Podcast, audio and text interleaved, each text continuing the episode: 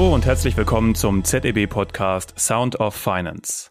In der heutigen Episode sprechen wir über eine der Herausforderungen unserer Zeit. Es geht um das Thema Nachhaltigkeit und darum, wie Unternehmen über den Grad der Nachhaltigkeit ihres wirtschaftlichen Handelns berichten. Dabei nehmen wir Unternehmen der Gesundheits- und Sozialwirtschaft in den Fokus. Während viele dieser Häuser sich aktuell ohnehin personellen und wirtschaftlichen Herausforderungen gegenübersehen, kommt das Nachhaltigkeitsreporting nun, mehr oder weniger überraschend, als zusätzliche Herausforderung hinzu. Und die hat auch hier weitreichende Relevanz. Beispielsweise verfügt die Gesundheitsbranche über eine Vielzahl von Gebäuden, große Fuhrparks und ein sehr hohes Aufkommen an Verbrauchsartikeln. Wie also kann man Einrichtungen der Sozial- und Gesundheitswirtschaft in ihrer Nachhaltigkeitsberichterstattung unterstützen? Mein Name ist Martin Wolfslast und über diese Frage spreche ich heute mit Dr. Christian Heidmann. Christian ist Partner und Leiter des Geschäftsbereichs Unternehmensberatung der Wirtschaftsprüfungsgesellschaft Curacon, die für ihre Kunden in der Gesundheits- und Sozialwirtschaft ein Tool zur Nachhaltigkeitsberichterstattung anbietet, das in Kooperation mit der ZEB Business School entwickelt wurde. Wir sprechen darüber, wie es zu der Zusammenarbeit zwischen ZEB und Curacon gekommen ist und was ein solches Tool leisten muss. Hallo Christian. Hallo Martin, grüß dich. Ja, bevor wir jetzt ganz konkret in dieses Thema Nachhaltigkeit und Nachhaltigkeitsreporting einsteigen, äh, fangen wir vielleicht einmal damit an, dass du uns kurz erklärst, was Curacon eigentlich genau macht. Also was ist euer Aufgabenbereich? Ja, sehr gerne. Curacon ist eine Wirtschaftsprüfungsgesellschaft, die die typischen vier Geschäftsbereiche mit der Wirtschaftsprüfung, der Steuerberatung, der Rechtsberatung und der Unternehmensberatung hat. Wir haben rund 440 Mitarbeiter und gehören zu den Top 17 WP-Gesellschaften in Deutschland äh, mit einem Spezifikum. Und zwar sind wir die einzige unter den 17 WP-Gesellschaften, die auf eine Branche fokussiert ist, nämlich auf die Gesundheits- und Sozialwirtschaft, so wie ZDB auf die Finanzdienstleistungsbranche spezialisiert ist sind bei uns alle Mitarbeiterinnen und Mitarbeiter Experten für Einrichtungen der Gesundheits- und Sozialwirtschaft und der Kirche. Wir beraten Einrichtungen, wo der Mensch im Fokus steht und wo Menschen gepflegt, betreut und behandelt werden. Alles klar. Und für eure Kunden ist jetzt gerade die Nachhaltigkeitsberichterstattung eine besondere Herausforderung. Warum ist das so? Ja, in der Tat. Natürlich ist es erstmal deswegen eine Herausforderung, weil es seit November letzten Jahres ähm, über die EU auch jetzt beschlossen wurde und zur, und zur Pflicht wird. Und ähm, alle Gesellschaften, die als große Kapitalgesellschaft Rechnung legen oder aber innerhalb ihrer Satzung Rechnungslegung, wie große Kapitalgesellschaften vereinbart haben, müssen ja ab 2025 einen Nachhaltigkeitsbericht aufstellen, beziehungsweise für das Jahr 25 in 2026, der dann auch dem entsprechenden ähm, Testat eines Wirtschaftsprüfers unterliegt. Und das bedeutet, dass eben viele unserer Einrichtungen, und wir haben das mal im Rahmen einer äh, Umfrage für uns validiert, ungefähr 50 Prozent unserer Mandanten aus der Gesundheits- und Sozialwirtschaft werden künftig einen Nachhaltigkeitsbericht aufstellen müssen. Und das ist für viele unserer Kunden tatsächlich eine komplett neue Herausforderung. Natürlich ist das so, dass die ähm, heute auch schon ganz viel im Bereich der Nachhaltigkeit machen, weil unsere Mandanten haben natürlich sehr viel Infrastruktur, weil immer Menschen betreut, gepflegt und behandelt werden. Dafür braucht man natürlich Immobilien oder die haben große Fuhrparke im Bereich der ambulanten Pflege. Also alles Dinge, die natürlich sehr viel auch mit Nachhaltigkeit und auch ja, ich sag mal so dem ganzen Thema ähm, Energiesparen, Emissionseinsparen zu tun haben. Und genau das trifft unsere Mandanten. Man muss aber auch sagen, gerade weil sie so viel Infrastruktur haben, müssen sie diese Infrastruktur ja auch finanzieren. Und was wir ja gelernt haben, ist, dass aus der EU-Taxonomie kommt, Finanzierung zukünftig auch sehr viel mit Nachhaltigkeit zu tun hat. Und spätestens dann, wenn ein Anteil der Infrastruktur nur noch finanziert wird, äh, wenn sie nachhaltig ist, äh, dann wird Nachhaltigkeitsberichterstattung für unsere Mandanten zu einer ganz besonderen Frage. Das ist so der eine Punkt. Ähm, und damit wird es nicht nur regulatorisch getrieben, sondern eben auch sehr stark aus dem Bankbereich getrieben, also um eben kreditfähig zu bleiben. Auf der anderen Seite hat die CSRD aus der EU ja nicht nur das Thema ähm, Umwelt äh, zum Gegenstand der Berichterstattung, sondern eben auch dem Bereich Sozial und auch dem Bereich Unternehmensführung, also Social und Government. Und da kommen zwei Bereiche auf unsere Mandanten zu, die sie natürlich auch für sich in der normalen äh, Unternehmenssteuerung schon im Fokus haben, aber nicht unbedingt im Zuge der Nachhaltigkeitsberichterstattung. Und damit äh, ist es auf mal eine ganz neue Anforderung, die in Zukunft, insbesondere auch in der Berichterstattung, auf unsere Mandanten zukommt. Und wenn man sich die beiden Sektoren Gesundheits- und Sozialwirtschaft anguckt, muss man ja sagen, haben unsere Mandanten ehrlich gesagt auch tatsächlich noch ein paar andere Probleme nach Corona, äh, nämlich massiven Mitarbeiter, Fachkräftemangel, Sie haben Finanzierungsthema, äh, Sie haben teilweise alte Gebäudestrukturen und haben auch sehr viel im Bau zu tun. Also das ist ein Thema, was zu einer Zeit kommt, wo unsere Mandanten eigentlich überhaupt keinen Kopf für dieses Thema haben. Unabhängig davon, und da sind wir uns ja einig, wie wichtig dieses Thema ist. Ja, keine Frage. Verstehe. Also ich fasse nochmal kurz ein bisschen vereinfachend zusammen, weil bestimmte Unternehmen ab 2025 jetzt einen Bericht veröffentlichen müssen und der dann auch tatsächlich der Prüfung unterliegt herrscht verständlicherweise Stress, weil das viele dieser Unternehmen eben bisher noch gar nicht gemacht haben. Und das betrifft zum Teil natürlich auch eure Kunden aus dieser Branche. Und äh, die Dimension, die das berührt, einerseits die, die Infrastruktur an sich, genau die Beispiele, die du genannt hast, aber auch die Frage der Finanzierung dieser Infrastruktur. Denn spätestens, wenn man dann zum Beispiel nachweisen muss, dass die Finanzierung nachhaltig ist, kommt eben dieser Berichtspflicht eine unglaubliche Bedeutung zu. Wenn ich mich jetzt reindenke in ein äh, Beratungs- oder Wirtschaftsprüfungsunternehmen, dann würde ich mich fragen, was kann ich denn jetzt tun, um zu helfen? Also welchen, welchen Punkt kann ich adressieren? Was gibt es da für Möglichkeit, weiß ich nicht, an Beratungsmandaten? Wie kann ich Unterstützung anbieten? Also wie unterstützt man als Beratung im Nachhaltigkeitsmanagement? Ja, das ist absolut eine spannende Frage. Äh, und das fängt meistens damit an, dass unsere Wirtschaftsprüferkolleginnen und Kollegen angerufen werden von unseren Mandanten. Erstmal mit ganz grundsätzlichen Fragen, wo gefragt wird, meine Bank hat mich angerufen, will einen Nachhaltigkeitsbericht von mir haben. Darf die das? und muss ich den dann auch liefern? Oder die Frage, Mensch, ähm, ich bin ja jetzt nachhaltigkeitsberichtspflichtig, das sind die, die es für sich schon erkannt haben, und dann fragen, was muss ich denn jetzt eigentlich berichten? Wie muss denn so ein Nachhaltigkeitsbericht aufgebaut sein? Und wir merken, das ist ja ein sehr großes Feld. Und unsere Mandanten tun sich total schwer, dieses Themenfeld für sich überhaupt erstmal sowohl von der Anforderung, aber auch von der konkreten Umsetzung zu strukturieren. Und deswegen gehen wir immer rein und sagen, das Erste, was ihr eigentlich braucht, ist eine Nachhaltigkeitsstrategie. Also eine Positionierung dazu, was für euch wichtig ist, was für euch wesentlich ist und in welchen Fragen der Nachhaltigkeit, immer in den Faktoren E, S und G gedacht, ihr euch äh, tummeln wollt und ihr euch auch mit konkreten Zielen positionieren wollt. Und das ist dann tatsächlich erstmal kein Thema unserer Wirtschaftsprüfer, weil die Wirtschaftsprüfer haben ja am Ende den Auftrag zu prüfen, ob der Nachhaltigkeitsbericht richtig ist, sondern das ist ein klassisches Thema der Unternehmensberatung, wo wir mit unseren Mandanten in einen Beratungsprozess einsteigen, um eine Nachhaltigkeitsstrategie zu ermitteln. Und da orientieren wir uns durchaus an der CSRD und auch den verschiedenen Rahmenwerken, den GRI oder auch den Deutschen Nachhaltigkeitskodex, der jetzt auch einen Leitfaden für die deutsche Wohlfahrtspflege äh, rausgebracht hat, ähm, um mit denen sukzessive im Sinne der doppelten Wesentlichkeit eine Nachhaltigkeitsstrategie zu entwickeln. Und da geht es darum, ich sage mal so, die wesentlichen sechs bis acht Handlungsfelder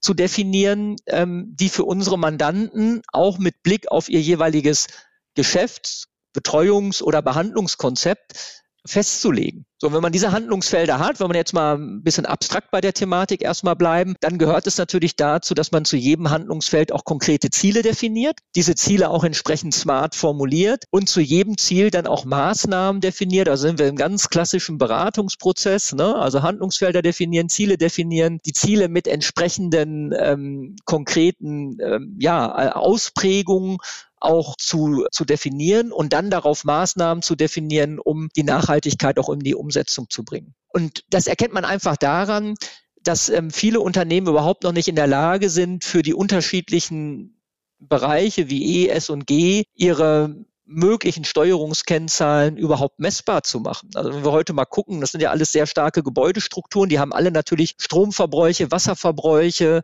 Wärmeverbräuche, Gasverbräuche und diese ganzen ähm, Zähler sind heute überhaupt nicht digital ablesbar. Also das heißt, die ersten Maßnahmen, unabhängig von der Strategie als solches, wird erstmal sein, überhaupt messfähig zu werden. Und im zweiten Schritt kann man dann hingehen und gucken, welche Maßnahmen brauchen wir jetzt, um vielleicht Energie einzusparen oder im Bereich Sozial unsere äh, Work-Life-Balance zu verbessern und unsere Gesundheitsmaßnahmen zu verbessern, unseren Gender Pay Gap möglicherweise zu verbessern oder im Bereich der Governance eben auch verschiedene andere Themen im Bereich der Aufstellung des Aufsichtsrats mit entsprechender Fachkenntnis für Nachhaltigkeit weiterzuentwickeln. Also es ist wirklich ein sehr umfangreiches Themenfeld, was unsere Mandanten gerade am Anfang erstmal sehr stark überfordert. Und natürlich gehört es dann dazu, wenn man diese Kennzahlen soweit umgesetzt, messbar gemacht hat, dann auch ein entsprechendes Nachhaltigkeitscontrolling zu etablieren, was dann am Ende ja dazu führt, dass man die Ergebnisse aus dem Controlling in einem jährlichen Nachhaltigkeitsbericht dann formuliert. Okay, also wir haben die Situation, Kunde ruft an, hallo Kuracon, ich bin völlig verzweifelt, ich muss jetzt hier irgendwas berichten. In unserem Extrembeispiel hat der Kunde das noch nie gemacht und weiß noch nicht mal, was er da genau berichten muss. Und dann wäre also der Ansatz zunächst mal von der Beratungsperspektive herkommen. Zunächst mal musst du dir Handlungsfelder definieren und dann musst du dir bestimmte Ziele stecken innerhalb dieser Handlungsfelder und da müssen dann irgendwann bestimmte Maßnahmen dran gehängt werden. Die müssen dann auch messbar gemacht werden, sodass man sie irgendwann dann auch berichten und kontrollieren kann. Das ist also so ein Prozess, den man durchlaufen kann. Du hast dann ja auch noch mehrere ja, Richtlinien genannt äh, oder irgendwelche Institutionen, die schon was veröffentlicht haben, an denen man sich dann orientieren kann, was sie dann ja auch tut dann dringen wir jetzt mal langsam vor zu dem, äh, zu dem Thema, was ich dann in der Einleitung auch angekündigt hatte. Jetzt seid ihr ja auf die Idee gekommen, also entweder das Ganze, das kannst du gleich erklären, das ganze äh, Konzept oder auch nur einen Teil davon als Online-Tool anzubieten. Also gar nicht mehr, dass der Kunde jetzt direkt anruft und sagt, hilf mir und dann kommt erstmal ein Berater vorbei, sondern dass man sich online irgendwo einloggen kann und das Tool einen dann genau bei diesem Prozess unterstützt. Wie seid ihr auf die Idee gekommen, das zu machen?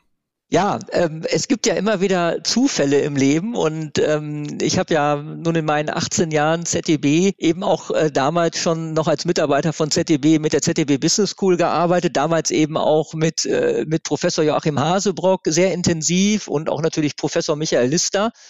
Und es begab sich, dass äh, Anfang letzten Jahres Joachim auf mich zukam und sagte, Christian, wir haben ein Forschungsprojekt gehabt, wo wir das Thema Nachhaltigkeit in den Fokus gestellt haben. Und aus diesem Forschungsprojekt ist ein sogenanntes CSP-Radar herausgekommen, was diesen gesamten Kontext Nachhaltigkeit in 24 Handlungsfelder kategorisiert und es sozusagen handhabbar für eure Kunden machen könnte. Und dann haben wir uns das angeguckt und habe ich gesagt, das ist ja, das ist ja mega, weil damit können wir wirklich eine, eine sehr strukturierte, ähm, ja, ich sag mal, einen sehr strukturierten Beratungsweg durch den gesamten Beratungsprozess anbieten und unseren Mandanten wirklich, ich sag mal, Halt und Struktur geben. Und das Spannende, und das hat uns dann wirklich auch sehr beeindruckt, ähm, ist so, äh, ist äh, resultiert daraus, dass Joachim das mit künstlicher Intelligenz verbunden hat und im Prinzip alle damals bestehenden Publikationen und auch Rahmenwerke zum Thema Nachhaltigkeit weltweit durch äh, eine künstliche Intelligenz gejagt hat und diese künstliche Intelligenz aus diesen ganzen Artikeln im Prinzip die 24 zentralen Handlungsfelder abgeleitet hat. Also im Sinne wie so eine Wesentlichkeitsanalyse, was uns eine gewisse Vollständigkeit gibt und sagt, wenn ihr zu diesen 24 Handlungsfeldern was, was sagen könnt, dann ist die Wahrscheinlichkeit, dass unser Kunde vollständig im Sinne der Nachhaltigkeitsberichterstattung ist, sehr groß. Und es ist noch einen Schritt weiter gegangen. Joachim hat dann nicht nur, das waren glaube ich weit über 3000 Artikel, äh, nicht nur äh, im Sinne dieser Handlungsfelder eine Auswertung gemacht, sondern auch gleichzeitig geguckt, was sind denn die typischen Kennzahlen, die im Rahmen der Nachhaltigkeitsberichterstattung eben zu messen und auch zu berichten sind. Und es waren insgesamt 750 Kennzahlen und mit der gleichen Methode hat er diese 750 Kennzahlen dann auf rund 80, 85 Kennzahlen zusammengedampft und den Handlungsfeldern zugeordnet. Und das ist eigentlich die Grundidee des CSP-Radars, dass man auf Basis von 24 Handlungsfeldern rund 85 Kennzahlen hat und mit dem Kunden sozusagen Handlungsfeld für Handlungsfeld äh, durchgehen kann und überlegen kann, ist das Handlungsfeld für dich relevant? Was gehört eigentlich zu diesem Handlungsfeld? Und was wären eigentlich typische Kennzahlen in diesem Handlungsfeld? Als wir das Tool dann gesehen haben, waren wir ganz begeistert und haben gesagt, das passt schon klasse, aber wir haben eine sehr spezielle Branche mit der Gesundheits- und Sozialwirtschaft und wir sind dann hingegangen und haben das CSP-Radar auf den Kontext Gesundheit und Sozialwirtschaft angepasst. Also es gehört dazu, dass dann die unterschiedlichen Handlungsfelder branchenspezifische Gewichte bekommen haben. Wir haben das Wording auch nochmal auf die Branche angepasst, haben die Schwerpunkte nochmal ein bisschen verändert und haben dann das CSP-Radar der ZDB Business School zum ESG-Radar weiterentwickelt und haben es dann eben auch ähm, für Curacon entsprechend gelabelt. Und das Tolle ist wirklich, so wie du schon gesagt hast, Martin, es ist ein webbasiertes Tool. Das heißt, unsere Kunden können dieses Tool ohne eine eigene Installation sofort nutzen. Und der Beratungsprozess, den wir damit machen, ist im Prinzip ganz, ganz einfach. Wir gehen mit dem Tool in, in eine Workshop-basierte Beratungskette, wo wir mit den Kunden erstmal ganz einfach hingehen und schauen, was habt ihr denn heute eigentlich? Also typischerweise eine klassische Status Quo-Aufnahme machen. Und das Tolle ist, wenn man mit den Kunden so strukturiert durch die 24 Handlungsfeldern geht, können die einem total viel erzählen, was sie zu jedem Handlungsfeld schon machen. Was für uns eigentlich die Erkenntnis ist, die Kunden machen schon total viel im Bereich Nachhaltigkeit. Sie bringen es nur nicht mit den E, S und G-Faktoren immer in einem direkten Zusammenhang. Natürlich, wenn man jetzt sagt, die machen eine entsprechende energetische Sanierung ihrer Gebäudehülle, so dass das unter E fällt, das ist ja jedem klar. Aber es gibt auch ganz viele Maßnahmen im Bereich der Mitarbeiter oder auch der, der Unternehmensführung, die eben auch darunter fallen. Und das extrahieren wir damit. Und das Tolle ist, unsere Kunden können dann im Nachgang dieses Workshops ihr eigenes ESG-Radar aufbauen und haben schon mal erste Gedanken, was für sie wichtige Handlungsfelder sein können und was für sie auch möglicherweise adäquate Kennzahlen sein können. Ja, und so ist eben aus dem Forschungsprojekt ähm, der ZDB Business School über die gemeinsame Zusammenarbeit der jetzt gut 15, letzten 15 Monate das ESG-Radar geworden, was wir jetzt dann eben auch zusammen mit der ZDB Business School unseren Kunden anbieten und eben als integralen Bestandteil unseres Beratungsprozesses nutzen. Ja, sehr spannende Geschichte. Vielleicht ganz kurz eingeschoben ein, ein Hinweis in eigener äh, Podcast-Sache. Der Joachim Hasebrook, äh, um den es jetzt gerade die ganze Zeit ging, der hat auch selber schon zwei Episoden äh, als Gast bei uns aufgenommen. Bei Interesse kann man dann in der Liste ein bisschen nach oben scrollen, dann wird man den irgendwann finden.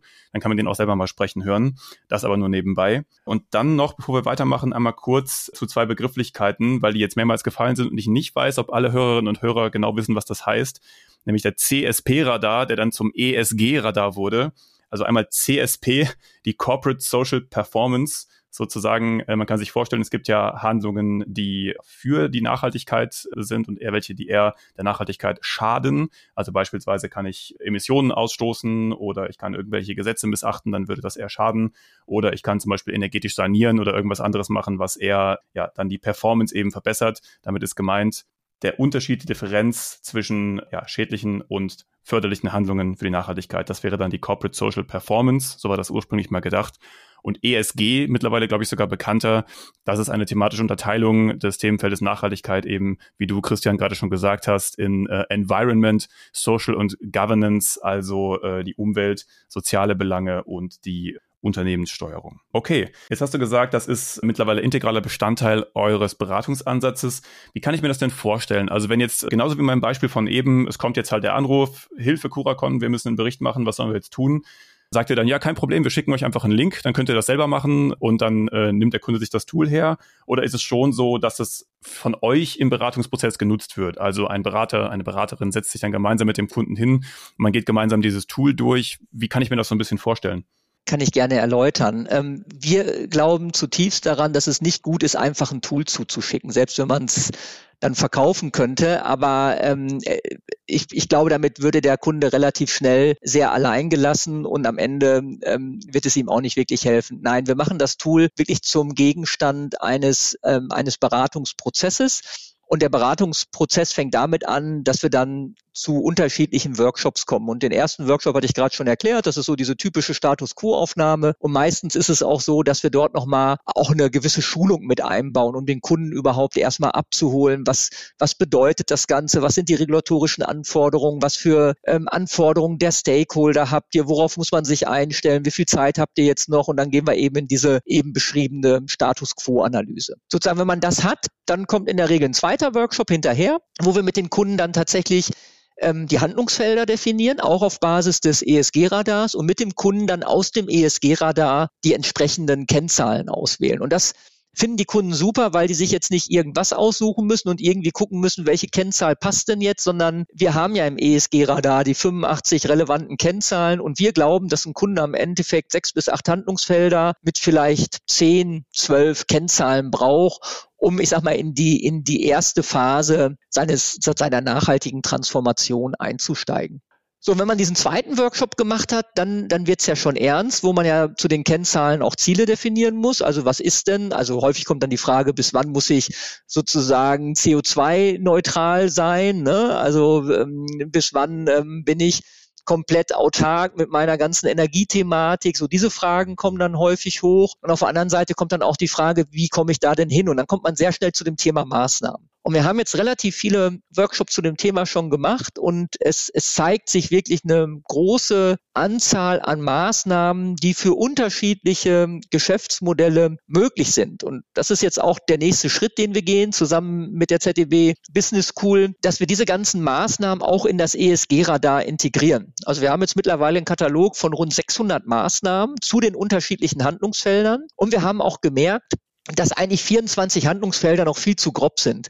Und wir sind jetzt hingegangen und haben die 24 Handlungsfelder in rund 110 Teilhandlungsfelder unterteilt und unter diesen 110 Teilhandlungsfeldern rund 600 Maßnahmen hinterlegt. Und das ist der Startpunkt, um mit dem Kunden jetzt in eine Maßnahmendefinition zu gehen und da ist es immer so, dass wir das als Beispiel mitbringen und sagen, guck mal, das sind die Maßnahmen, das ist Best Practice, sowas wird in der Praxis gemacht und der Kunde sich dann wie auf dem Rezeptblock überlegen kann, Mensch, was passt denn da zu mir und bringt vielleicht natürlich auch noch äh, eigene Maßnahmen mit rein. Und das ist so der aktuelle Moment, wo wir uns gerade im Beratungsprozess befinden. Und der nächste Schritt dann darüber hinaus wäre ja, wenn man die Maßnahmen dann auch in die Umsetzung gebracht hat, dass man dann wirklich messen kann. Und das wäre auch ein weiterer Entwicklungsschritt für das ESG-Radar, dass man dann die Kennzahlen, die man misst, auch im ESG-Radar zurückspielen kann. Und die Idee, die wir haben, ist, in Deutschland eine Benchmark-Datenbank aufzubauen, wo eben alle ESG-Radar-Kunden ihre Kennzahlen zurückspielen und ähm, wir als Wirtschaftsprüfungsgesellschaft damit auch einen Benchmark bekommen, um das im Rahmen der Wirtschaftsprüfung und auch der Prüfung des Nachhaltigkeitsberichts anzuwenden und gleichzeitig Joachim und Michael die Möglichkeit bekommen, im Rahmen der ZDB Business School ähm, diese, diese Kennzahlen auch zu nutzen, um wissenschaftliche